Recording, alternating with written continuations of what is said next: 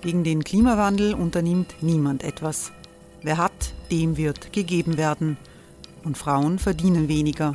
War ja immer schon so. Man ärgert sich und macht weiter. Was aber, wenn nicht? Wir haben eine Idee. Die Falter Arena macht die Bühne frei für Menschen und Projekte, die das Land verändern. Mein Name ist Eva Konzett. Ich leite das Politikressort im Falter. Und am Sonntag, den 26. Mai, veranstalten wir im Wiener Stadtsaal die nächste Falter Arena. Mit dabei unter anderem der ehemalige Politiker und Neosänger Matthias Strolz, Theresa Imre von Markter, Sonja Jöchtel von Love Politics oder Kari Ochsner von Ochsner Wärmepumpen. Machen statt jammern. Wir schauen uns an, wie das funktionieren kann. Kommen auch Sie vorbei. Alle Informationen und Tickets finden Sie unter falter.at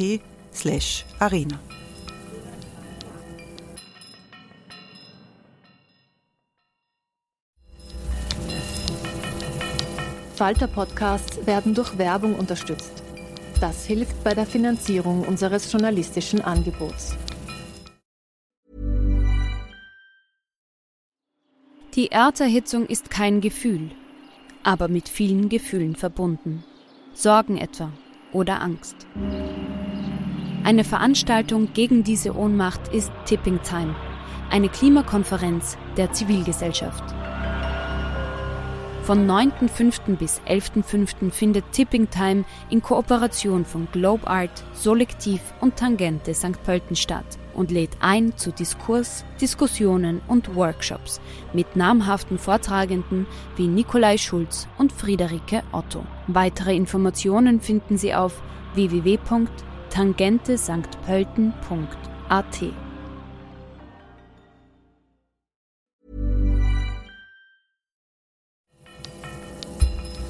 Falter Radio, der Podcast mit Raimund Löw.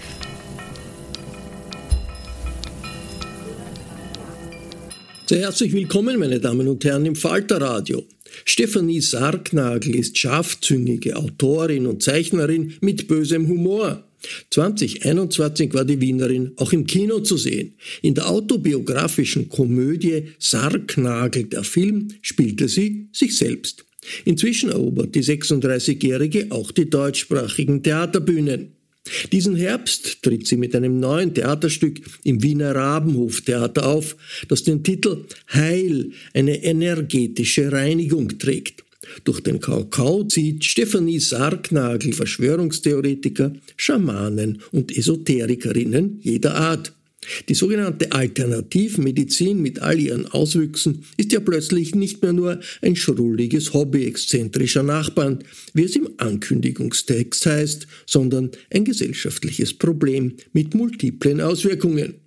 Die Musik zum Stück liefert die Wiener Band Buntspecht. Buntspecht hat thematisch zum Stück passende Lieder für Sargnagels Ausflug ans Theater verfasst. Premiere war am 6. Oktober. Falterredakteur Gerhard Stöger und Theaterkritiker Martin Besel haben Stefanie Sargnagel und Lukas Klein, den Sänger von Buntspecht, vorab zum Gespräch getroffen. Zu Heil weiß man vorab nicht viel. Auf zum fröhlichen Einhörnerschlachten steht in der Ankündigung, das scheint das Motto zu sein. Der Untertitel von Heil lautet eine energetische Reinigung und es spielt im Milieu der Corona-Leugner oder taucht dort ein. Ich vermute einmal vorsichtig, es wird kein Beitrag, die Spaltung der Gesellschaft zu überwinden, oder?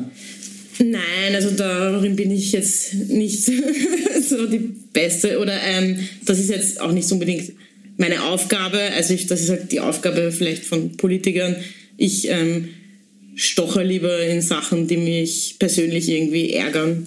Und gerade bei diesem Thema, also es geht jetzt nicht nur so wirklich um Corona-Leugner. Also das Ganze hat ein bisschen ähm, darauf Bezug genommen, dass ich eine Rede gehalten habe bei einer Demonstration. Ich weiß nicht, ob ihr die kennt. Ich wurde von eben einer antifaschistischen Demo, die während der Corona-Leugner-Demo äh, stattfand, gefragt, ob ich was beitragen will. Und da dachte ich mir, ja, das ist lustig, das mache ich sehr gern. Was, was ich nämlich so humoristisch ähm, äh, worin ich viel humoristisches Potenzial ist natürlich halt diese Diskrepanz zwischen einerseits der Ästhetik von Esoterik, die halt so schön ist und so mm, farbenfroh in diesen Aurenfarben, fließende Gewänder, gute Düfte und gleichzeitig halt auch diesem faschistischen Potenzial, das da so drin ist und diese Ambivalenz ist halt einfach irgendwie sehr witzig halt. Deswegen wollte ich halt auch diese Rede halten. Und ähm, aufgrund dieser Rede wurde ich eben gefragt, ob ich auch was Längeres schreiben will. Und dieses Thema Corona-Leugner, Verschwörungen, Esoterik ist halt riesig. Da gibt es einfach Millionen Sachen. Da gibt es halt die verrücktesten technokratischen Verschwörungstheorien. Da kommt irgendwie alles zusammen. Es ist irgendwie so ein Sammelbecken für auch Psychotiker, Nazis, Hippies, alles Mögliche. Was mich aber eher interessiert und was so mein Feindbild ist, ist so, was ich auch in meinem Umfeld ein bisschen festgestellt habe, so ein bisschen so dieses Ökobürgertum, wo es halt auch solche Tendenzen gibt. Und das ist so das, was mich, glaube ich, am meisten ärgert. Und was ich auch eben, was mich am meisten beschäftigt hat, ist, wie es, glaube ich, eh auch in anderen Fällen auch schon war, dass man so Codes nicht mehr lesen kann. Dass halt Dinge, die ich früher als linke Codes gelesen hätte, so einen netten Hippie am Land, der vielleicht so eine Jurte hat, da hätte ich mir gedacht, ja, chilliger Typ, kann man vielleicht mal einen Ofen mit dem rauchen. Wenn ich das jetzt sehe, dann denke ich mir halt, das ist so eine Terrorzelle von einem Reichsbürger irgendwie. Und das finde ich halt auch, ähm, ja, halt irgendwie spannend oder, oder schräg, aber auch irgendwie hat es auch ein sehr humoristisches Potenzial in seiner Ambivalenz halt irgendwie so. Ja, sag mal, das, was du beschreibst, äh, mir ging es so, als ich diese Corona-Leugner-Demos, äh, als mir da mal eine begegnet ist, habe ich mir gedacht, die Form ist die gute alte Demokultur.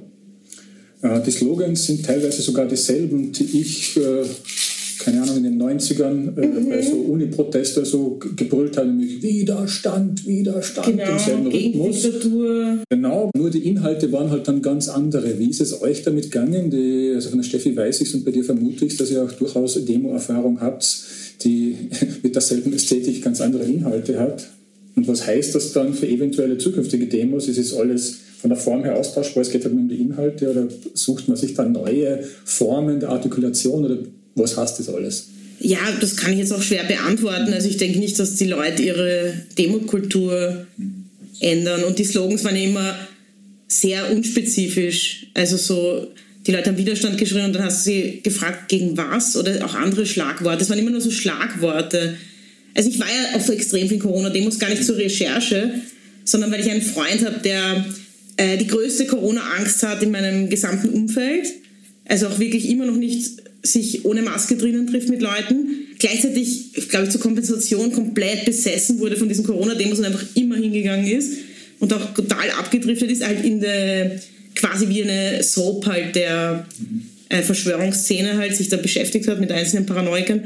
Und mit dem bin ich halt oft mitgegangen, weil ich halt auch sehr schaulustig bin und ich war halt immer komplett fassungslos von der Absurdität. Das war wirklich wie so eine Karneval von ja, äh, Kuriositäten halt. Also es waren, ja, also es war einfach nicht mehr zu verstehen und, und die, die Schlagworte haben auch keinen Sinn ergeben. Also wenn man von einer linken Demo fragt, können die Leute das meistens schon halbwegs unterfüttern. Da widersprechen sich die Leute ja teilweise auch völlig. Das fand ich auch interessant, dass sie sich komplett widersprechen oft, aber trotzdem mhm. halt zusammenkommen. Irgendwie. Und auch das, weil du gesagt hast, Widerstand, Widerstand und bla bla bla und dieses ganze... Ähm halt dieses Thema, was dem zugrunde liegt, dieser, dieser, Freiheitsbegriff, mit dem sie dann eigentlich spielen, im Sinne von, ja, wir wollen das nicht und wir wollen uns nicht einspielen lassen und wir wollen, also, aber irgendwie so ein kindischer, ein kindisches Verständnis von Freiheit eigentlich ist, weil es eigentlich so, eigentlich der Freiheitsbegriff sozusagen nur in der Negation eigentlich existiert. Also nur Freiheit von etwas, aber nicht Freiheit zu etwas oder Freiheit für etwas. Also so, was ja eigentlich wahre Freiheit ist, wenn du sozusagen was daraus gestaltest aus dem Wort Freiheit. Ja. David, äh, du hast in deinen Texten immer wieder mal die Ambivalenz angesprochen oder machst das, ähm, dass du durchaus ein Fable für toxische Männlichkeit hast, also etwa wenn es um Gangsterrapper oder so mhm. geht oder um böse Jungs. Wie ist das denn mit äh, dem Clown Martin Sellner? Wirkt er attraktiv auf dich? Eher nicht so, aber das hat eher so ganz oberflächliche Gründe. Ähm, Martin Sellner ist ja auch ein bisschen out. Ich fand das ja, äh, also ich meine, er ist immer noch recht aktiv, aber, aber er kriegt nicht mehr so viel Medienaufmerksamkeit. Also da war ja wirklich so, die Identitären waren ja eine ganz schräge neue Öffentlichkeitsdarstellung von so Rechten und das hat halt alle irgendwie interessiert. Ich glaube, das ist aber generell bei antifaschistischer Recherche so, dass man, also es gibt ja auch immer wieder Beispiele, dass zum Beispiel Leute jahrelang recherchieren und dann aber irgendwie eine Beziehung entwickeln zu irgendwem. Ich glaube, das ist aber umgekehrt genauso, weil wenn du dich mit Menschen so viel beschäftigst, natürlich äh, entwickelst du auch irgendwie eine Beziehung. Also auch Hass ist ja ein sehr verbindendes Gefühl irgendwie. Es ist ja zumindest eine Emotion, die du gegenüber jemandem hast. Also ich habe mal ein Zitat irgendwo gelesen, so Hass wirkt bindungsstiftend auch irgendwie. Also die ist die Person dann ja irgendwie nicht wurscht. Und man verfolgt ja teilweise auch das Privatleben von den Leuten und dann kriegt es halt auch so einen soapartigen Charakter und auch die internen Konflikte. Das ist ja auch, wenn man sich ein bisschen mehr damit beschäftigt, checkt man ja auch die Spaltungen in der Verschwörungsszene ein bisschen und das hat halt sehr viel Unterhaltungspotenzial, aber ja, jetzt so äh, attraktiv finde ich das jetzt nicht so wirklich. Ne? Wir sind ähm, so interessant das ist und das mich tatsächlich interessiert hat, auch ein bisschen abgedriftet vom eigentlichen Inhalt des Stückes. Erzählst du mhm. mal ein bisschen, was da, also das war jetzt an die Recherche mhm. und wie wird daraus ein Theaterstück und was passiert im, im Theaterstück? Ja, also ich würde jetzt, äh, ich schreibe jetzt kein klassisches Stück in dem Sinn. Ich ähm, biete halt Texte an und ähm, überlasse so ein bisschen Dramaturgie dann da äh, mitzuarbeiten. Ähm, ja, ich habe halt sehr viel über Esoterik vor allem recherchiert. Ähm, ich habe so ein paar Figuren geschrieben, die halt das repräsentieren, was mich daran irgendwie ein bisschen fertig macht. Also zum Beispiel diese Idealisierung von Natur, die dann oft ähm, so einen total grausamen, äh, eine total grausame Wendung nimmt, irgendwie so mit diesem Überleben des Stärkeren und solchen Dingen.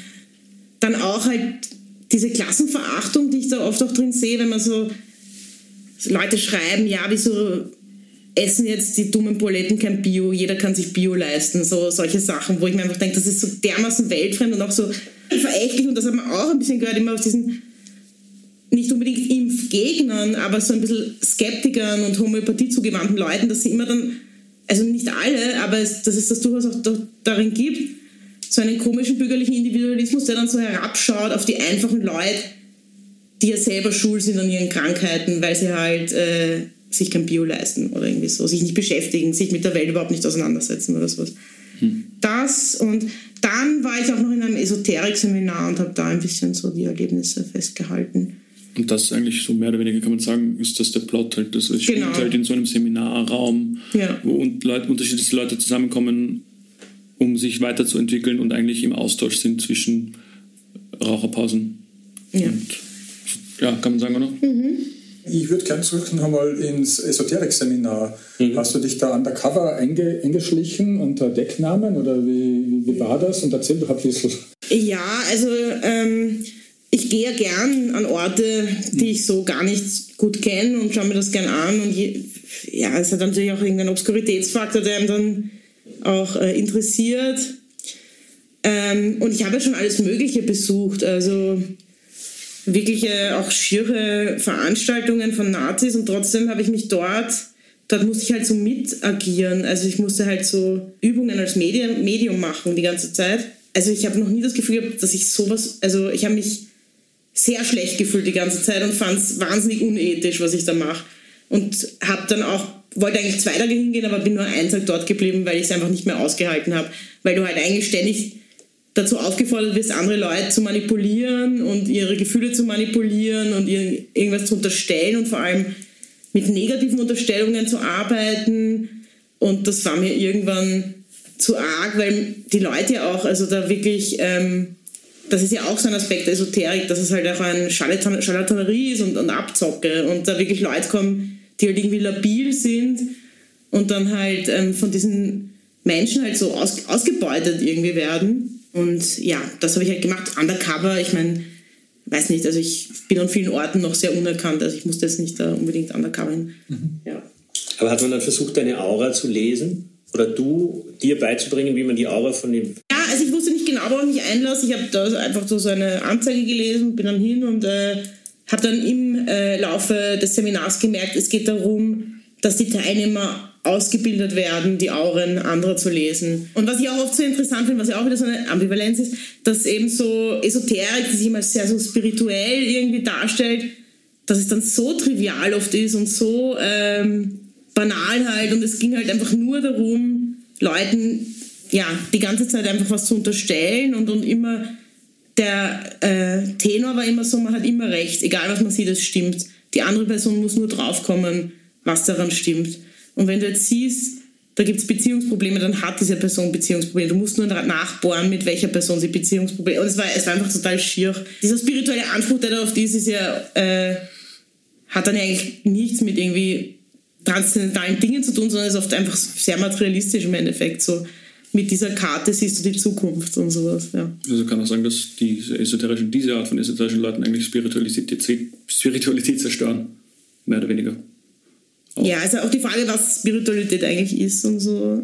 Ja. Es gibt ja spirituelle Gefühle und dann gibt es ein spirituelles Milieu und ähm, zum Beispiel, wenn man am Abend in den Sternenhimmel schaut, kann das ja auch ein spirituelles Gefühl sein, äh, angesichts dessen, was man alles nicht weiß und wie unfassbar die Welt ist.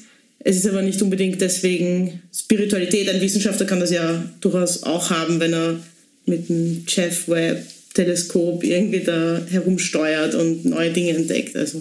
Es ist auch sehr oft, dass sehr arge Wissenschaftlerinnen und Wissenschaftler, die total in der Physik und so drinnen sind, eigentlich im Endeffekt auch wieder spirituelle Menschen sind. Eben ist halt die Frage, was Spiritualität ist, weil oft die Dinge, die dann so benannt werden, finde ich oft gar nicht so spirituell, weil sie oft so dann so Antworten haben, so einfache. So die Wissenschaft hat ja oft keine einfachen Antworten und steht auch einem großen Unwissen gegenüber. Mhm.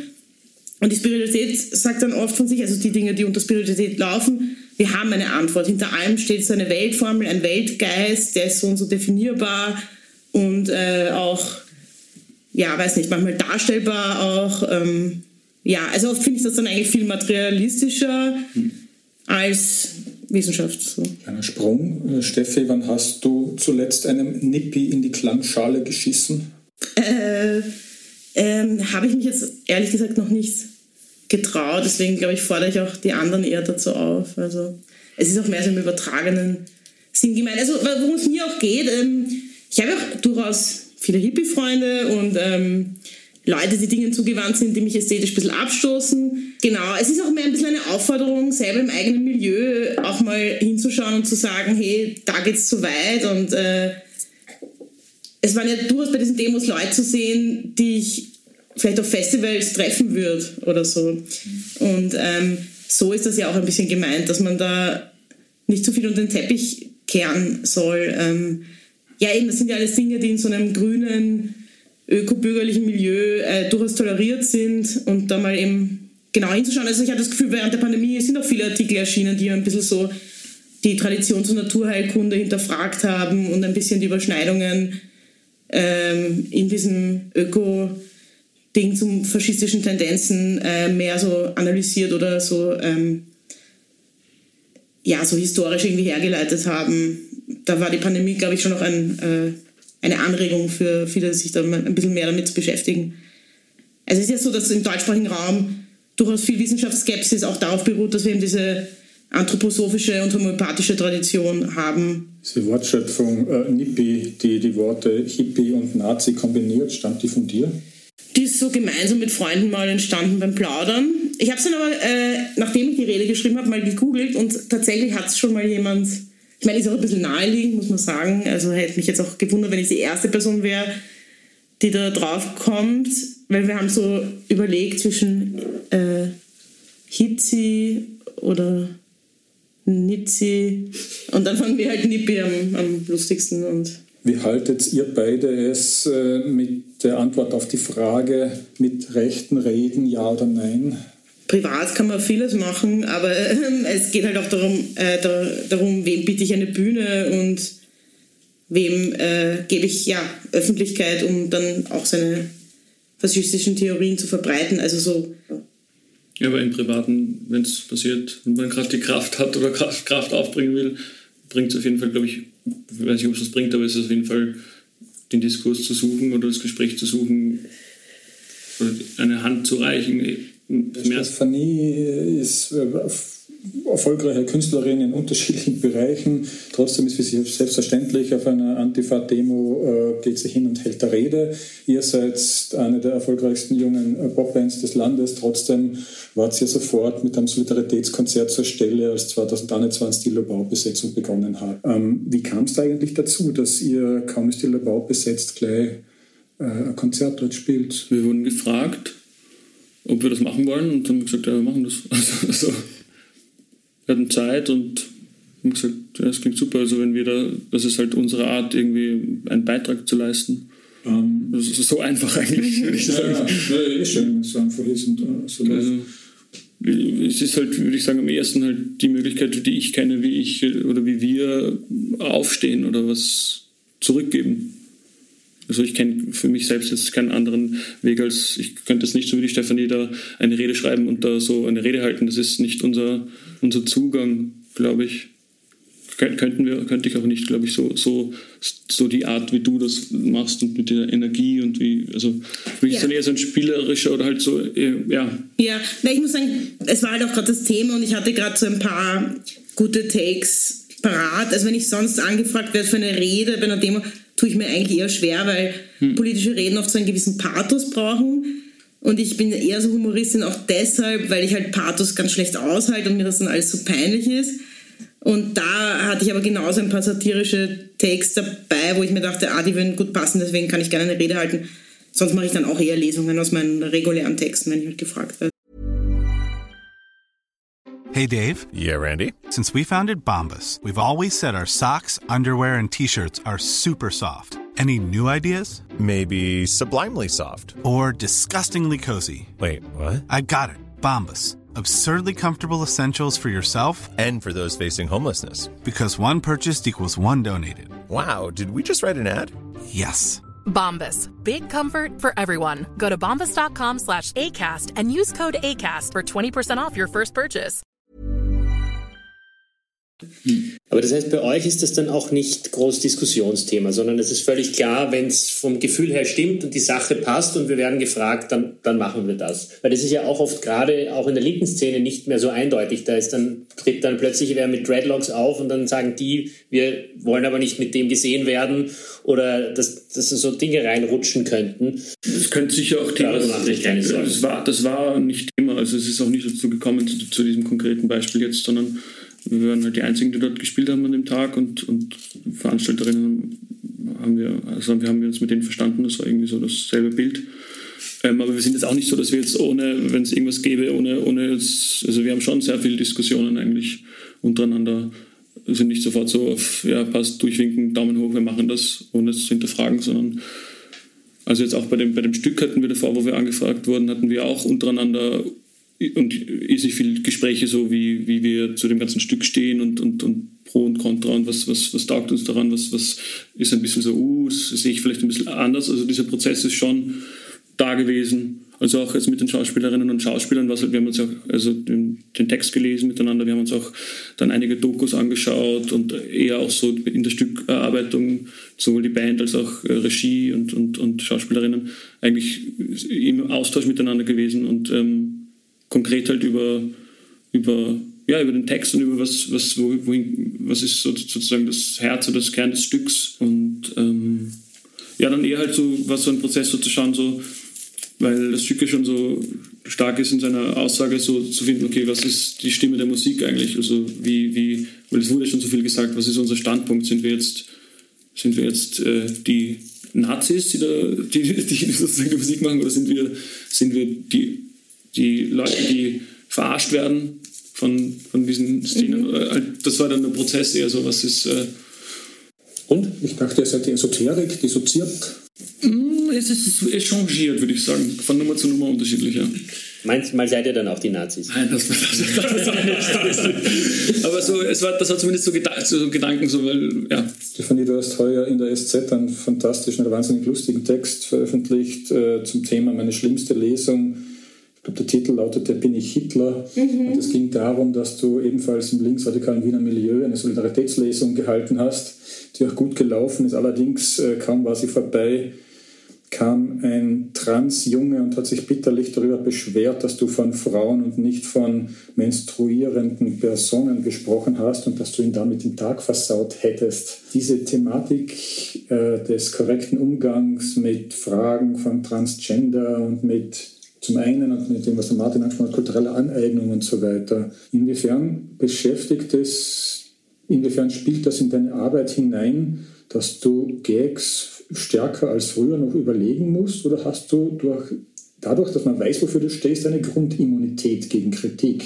Also ich würde gar nicht sagen, ich glaube, viele Dinge klicken sehr gut, gerade dieses kulturelle Aneignungsthema. Ich glaube nicht, dass das in der Linken, so wie ich es erlebe, so wichtig ist. Mhm. Das ist für mich ein komplettes Randthema. Es geht ja auch tatsächlich in dieser Dreadlocks-Debatte um zwei Beiseln in der Schweiz, die beide nicht groß waren, während im EKH jedes Wochenende Leute mit Dreadlocks auf der Bühne stehen. Also das ist irgendwie so ein bisschen ein verzerrtes Bild, was äh, geboten wird. Und ich kenne das eigentlich immer schon, schon in meinen ersten frühen Lesungen, die waren ja noch mehr in solchen Milieus, dass ich immer danach mit Leuten diskutieren musste, was ist schon wieder falsch an meinen Texten. Und ich stelle mich auch jedes Mal psychisch darauf ein, wenn ich eine Soli-Lesung mache, weiß ich, danach wird irgendwer zu mir kommen und sagen, irgendwas, was ich gemacht habe, ist völlig daneben und, und ich bin ein schlechter Mensch deshalb. Also ähm, das ist halt schon irgendwie, also da habe ich auch das Gefühl, da wird halt innerhalb einer Szene dann halt auch oft was verarbeitet, was man dann vielleicht draußen gar nicht an irgendwen adressieren kann.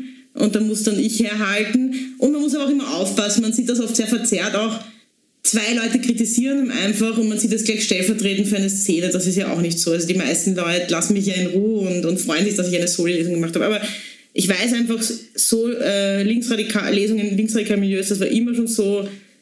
Da muss, schaue ich immer danach auf Twitter, wer beschwert sich über irgendwas, was ich falsch gesagt habe. Also ich weiß, dass sich so Linke gegenseitig fetzen, das ist für mich so normal und äh, auch nichts Neues. Ähm, die Themen ändern sich halt immer wieder mal. Dass die Feministinnen als so lästig empfunden wurden, das war auch immer schon so. Also das sind ähm, ist halt die Frage, was jetzt so an die Öffentlichkeit gerät. Und es sind halt oft die Dinge, die besonders polarisieren, die natürlich viel angeklickt werden, viel angeschaut werden und viel verbreitet werden und größer gemacht werden, als sie oft sind. Ja. Zu Beginn hast du im Callcenter gearbeitet und auf Facebook Statusmeldungen veröffentlicht. Ähm, damals hast du den Eindruck einer trinkfreudigen Prokrastiniererin erweckt, die in allen Absturzhütten dieser Stadt zu Hause ist. Zehn Jahre später warst du erfolgreich beim Bachmann-Preis. Alle Welt liebt deine in Buchform nachgedruckten Statusmeldungen. Dein vielgelobtes Romandebüt Dicht wurde zum Bestseller. Deine Zeichnungen erscheinen in unterschiedlichsten Medien. Das deutsche Feuilleton reißt sich um Gastbeiträge von dir und du hast selbst die Hauptrolle in einem autobiografischen Film gespielt und zum Drüberstreuen sind deine Texte längst auch Theatererfolge im In- und Ausland, sowohl Deutschland als auch in der Schweiz war es, glaube ich, auch schon damit. Was verbindet den Workaholic von heute mit der Tachiniererin von einst?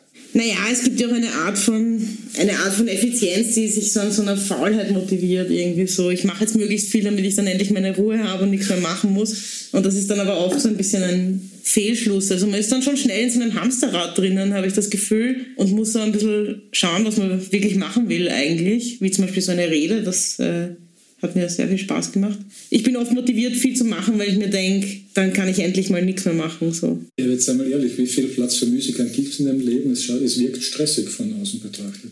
Ja, es geht. Also manche Dinge fallen mir ja leichter als andere. Also Lesungen sind für mich zum Beispiel kein Stress, außer der Ortswechsel. Zeichnen ist für mich kein Stress. Es sind eher die Textaufträge, aber da denke ich immer so, jetzt mache ich noch das und dann, dann gehe ich in Frühpension. Und es geht sich dann aber auch nie so ganz aus. Also ich glaube, äh, es bedingt natürlich auch äh, das, wenn man eben nicht etwas hat, auf das man zurückgreifen kann, wie halt äh, ein Erbe oder auch eine Ausbildung, dass man dann natürlich sich auch, ähm, also aus diesem äh, Abbrechen und Nichtstun heraus, dass man dann halt eher äh, Aufträge vielleicht schneller annimmt als jemand, der nicht darauf angewiesen ist, sozusagen. Was verbindet mich noch mit der? Also ich würde sagen, äh, eh noch viel. Es gibt ja doch immer noch Leute, die deren Hauptmotiv äh, an einer Karriere oder an Arbeit schon die Karriere ist und der Erfolg. Und bei mir ist es schon immer so dieses baldige zur Ruhe setzen. Das ist so meine Hauptmotivation, jetzt Sachen zu machen. Genau. Aber äh, also was ist da jetzt die Prognose? Wann ist es soweit? Ja, ich würde sagen im nächsten Jahr dann. Damit meine ich eigentlich auch nur nicht auf Auftrag zu arbeiten. Ja. Also das ist natürlich so ein bisschen eine Schwierigkeit, die dann kommt, dass man, ich finde halt Müßiggang und, und, und Nichtstun oft ja auch sehr fruchtbar und ähm, die lustigsten Dinge sind ja oft auch die, die aus sich selbst entstehen. Mhm. Und äh, man muss halt aufpassen, dass man nicht irgendwann so ein Auftragserfüller wird und dann eigentlich die Kreativität so ein bisschen ähm, äh, erschöpft ist. So. Darf ich da noch einhaken, bevor du, weil ich glaube ich Mhm. eher in Richtung Zukunft äh, weiterfragst zu diesem aktuellen Text, weil ich finde, die Frage passt ganz gut, weil du eben sagst, das ist eigentlich anstrengend für dich oder diese Aufträge bedeuten für dich den größten Stress. War das jetzt hier also was, was war bei diesem Text eine besondere Schwierigkeit? Ich könnte mir vorstellen, du arbeitest ja auch viel mit Überhöhung äh, Mhm. und so weiter, dass das bei diesen Schwurblern, die ja sowieso schon, wenn man von ihnen liest, klingt das ja schon so, als wäre es aus einem Text von dir. Ja, quasi. das ist auch die Schwierigkeit, dass da ja auch viel Fiktion schon dabei ist. Also irgendwie ähm, dieser Freund, von dem ich schon geredet habe, der folgt zum Beispiel einen Menschen, der einer Corona-Leugner-Sekte beigetreten ist und irgendwie schizophren geworden ist und ähm, in Neulenkbach wohnt und dort seinen Film schiebt, dass er irgendwie von einer großen Verschwörung verfolgt wird und da ständig Wohnung wechselt in Neulenkbach. Und das kann man so live auf YouTube verfolgen. Und der schreibt das dann manchmal uns so auf, uns Freunden. Und das klingt halt schon wie eine fiktive, wie ein Epos eigentlich schon. Also da gibt es ganz viele Dämonenfiguren und die große Verschwörung. Dann ist so ein ein äh, Landwirt, der irgendwie, der heißt Franzi, das ist der, der Obersatanist. Und ähm, also, äh, ja, also die Dinge leben ja schon so von so viel Fantasie irgendwie und Fiktion, dass es äh, natürlich schwierig ist, das zu überhöhen. Genau. Mir ging es eigentlich, glaube ich, vor allem ja um den Aspekt dieser, ähm, dieser Naturidealisierung auch. Ähm, also nicht nur, aber ja. Und da wird aber sehr wohl überhöht. Also, es ist nicht so, dass du ich jetzt würde gern, ähm, ich weiß halt nicht, ob mir das jetzt irgendwie gelungen ist. Also ich kämpfe ja oft auch so mit Schreibblockaden, das ist halt das. Mir ging schon so darum, so ein bisschen so eine kleine ESO-Horrorshow auch zu machen, damit die Leute auch ein bisschen halt auf die Gefahr davon sensibilisiert werden, weil dieses Verschwörungsding, das ist ja eindeutig für zumindest einen Großteil sehr irre, sehr überzogen, sehr paranoid. Und diese Sachen, die aber so im tolerierbaren Bereich liegen, wie eben die Anthroposophie oder halt ähm, die eher so harmlos daherkommende Esoterik, dass die so ein bisschen horrormäßiger noch aufgeladen wird vielleicht. Ja. Die große schwere Frage. Wir leben in so seltsamen wie bewegten Zeiten. Wie blickt ihr beide, beide gerade in die nähere Zukunft? Du, magst du zuerst? Ja, ich, ich bin im Endeffekt, ähm, schaut äh, schon ein bisschen düster aus, ähm, aber ich bin trotzdem, würde ich sagen, Optimist. Also, ähm, ich versuche ähm, im, im Kleinen, in meiner kleinen Welt mit den Leuten, mit denen ich bin, da irgendwie das Beste daraus zu machen und irgendwie ich meine, man kann natürlich verzweifeln und sich denken, scheiße, das geht alles jetzt den Bach runter und äh, time is ticking. Und, also ich bin trotzdem so, dass ich eigentlich naiv an das Gute glauben will und versuche und äh, sicher auch Tage, wo ich mir denke, okay, schaut nicht rosig aus. Aber im Endeffekt ähm, ist es dann doch eine Entscheidung eigentlich, aufzustehen und rauszugehen und zu sagen, so, ja, man tut, was man tun kann irgendwie.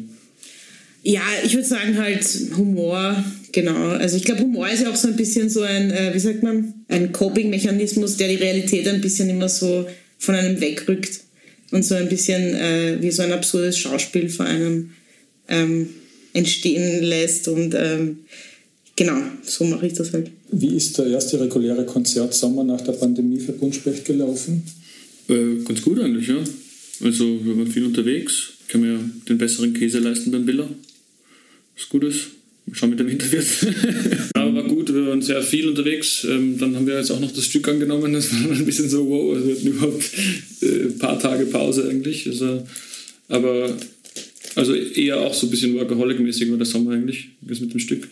Ja, ist so fast schon Beschäftigungstherapie eigentlich vielleicht. Was sind die nächsten Pläne? Wann kommt ein neues Album? Besten Fall nächstes Jahr, würde ich sagen. Bei euch kam es ja manchmal so rausgeschossen quasi. Ja, Jetzt ist es gerade nicht so. Ja, nein, es, es wollen wir uns ein bisschen mehr Zeit lassen und ein bisschen, äh, sonst haben wir einfach immer alles, was, was wir gerade an Ideen hatten, einfach aufgenommen und gesagt, das passt. Und dann haben wir es raus. Jetzt ist es ein bisschen mehr sein Ausmisten und äh, Putzen und ähm, das Gefühl ist gerade, sich mehr Zeit zu lassen eigentlich dafür. So. Die neuen Songs von hier könnt ihr ja sicher auch verwenden. Teilweise schon, ja, sicher. Wie ist das bei dir, Steffi? Wird es nach Dicht einen weiteren Roman geben? Eigentlich habe ich damit das erzählt, was ich erzählen wollte. Also das war halt eine Geschichte, die ich eigentlich immer schon mal erzählen wollte und das habe ich jetzt gemacht.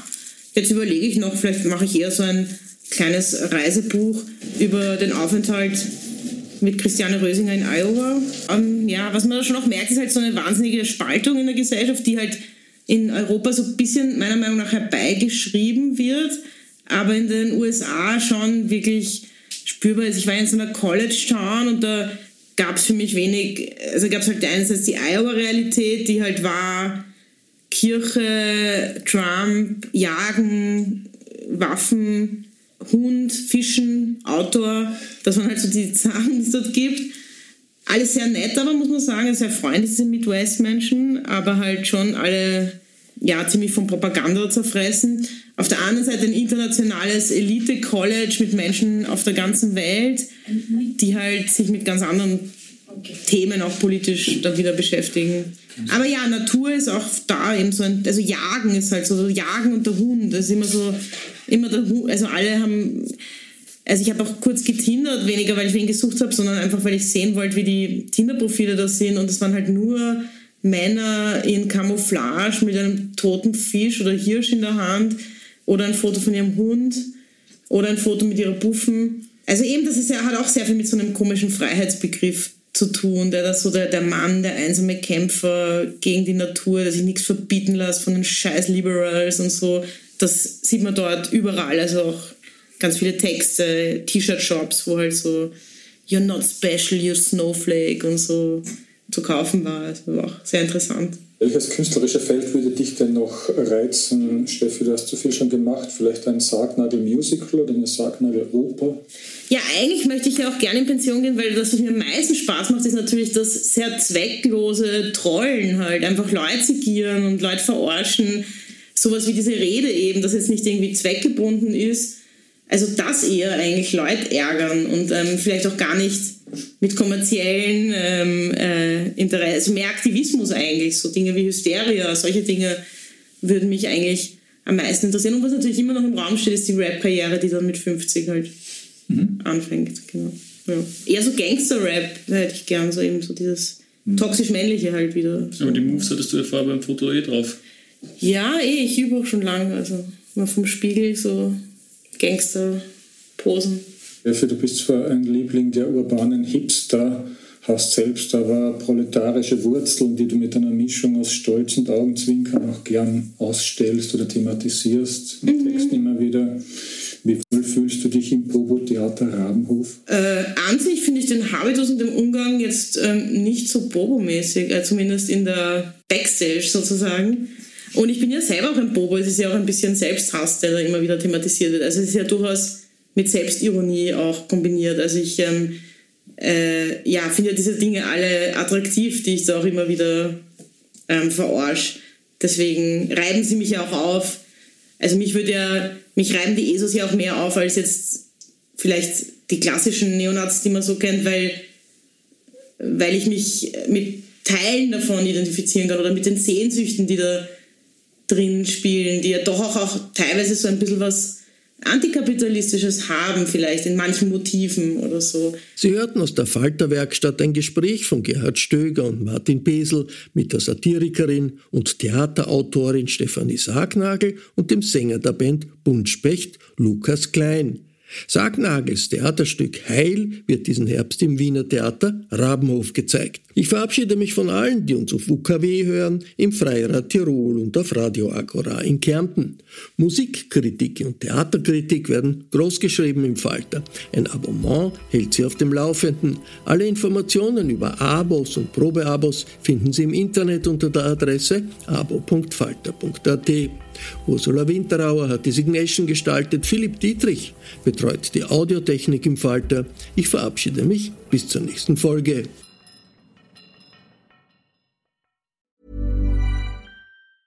Small details are big surfaces. Tight corners are odd shapes. Flat, rounded, textured or tall. Whatever your next project, there's a spray paint pattern that's just right. Because Rust new Custom Spray 5 in 1 gives you control with five different spray patterns.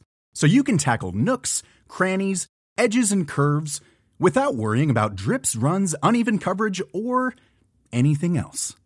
Custom Spray 5 in 1 only from Rust-Oleum even when we're on a budget we still deserve nice things quince is a place to scoop up stunning high-end goods for 50 to 80% less than similar brands they have buttery soft cashmere sweaters starting at $50 luxurious Italian leather bags, and so much more. Plus, Quince only works with factories that use safe, ethical, and responsible manufacturing. Get the high-end goods you'll love without the high price tag with Quince. Go to quince.com/style for free shipping and 365-day returns.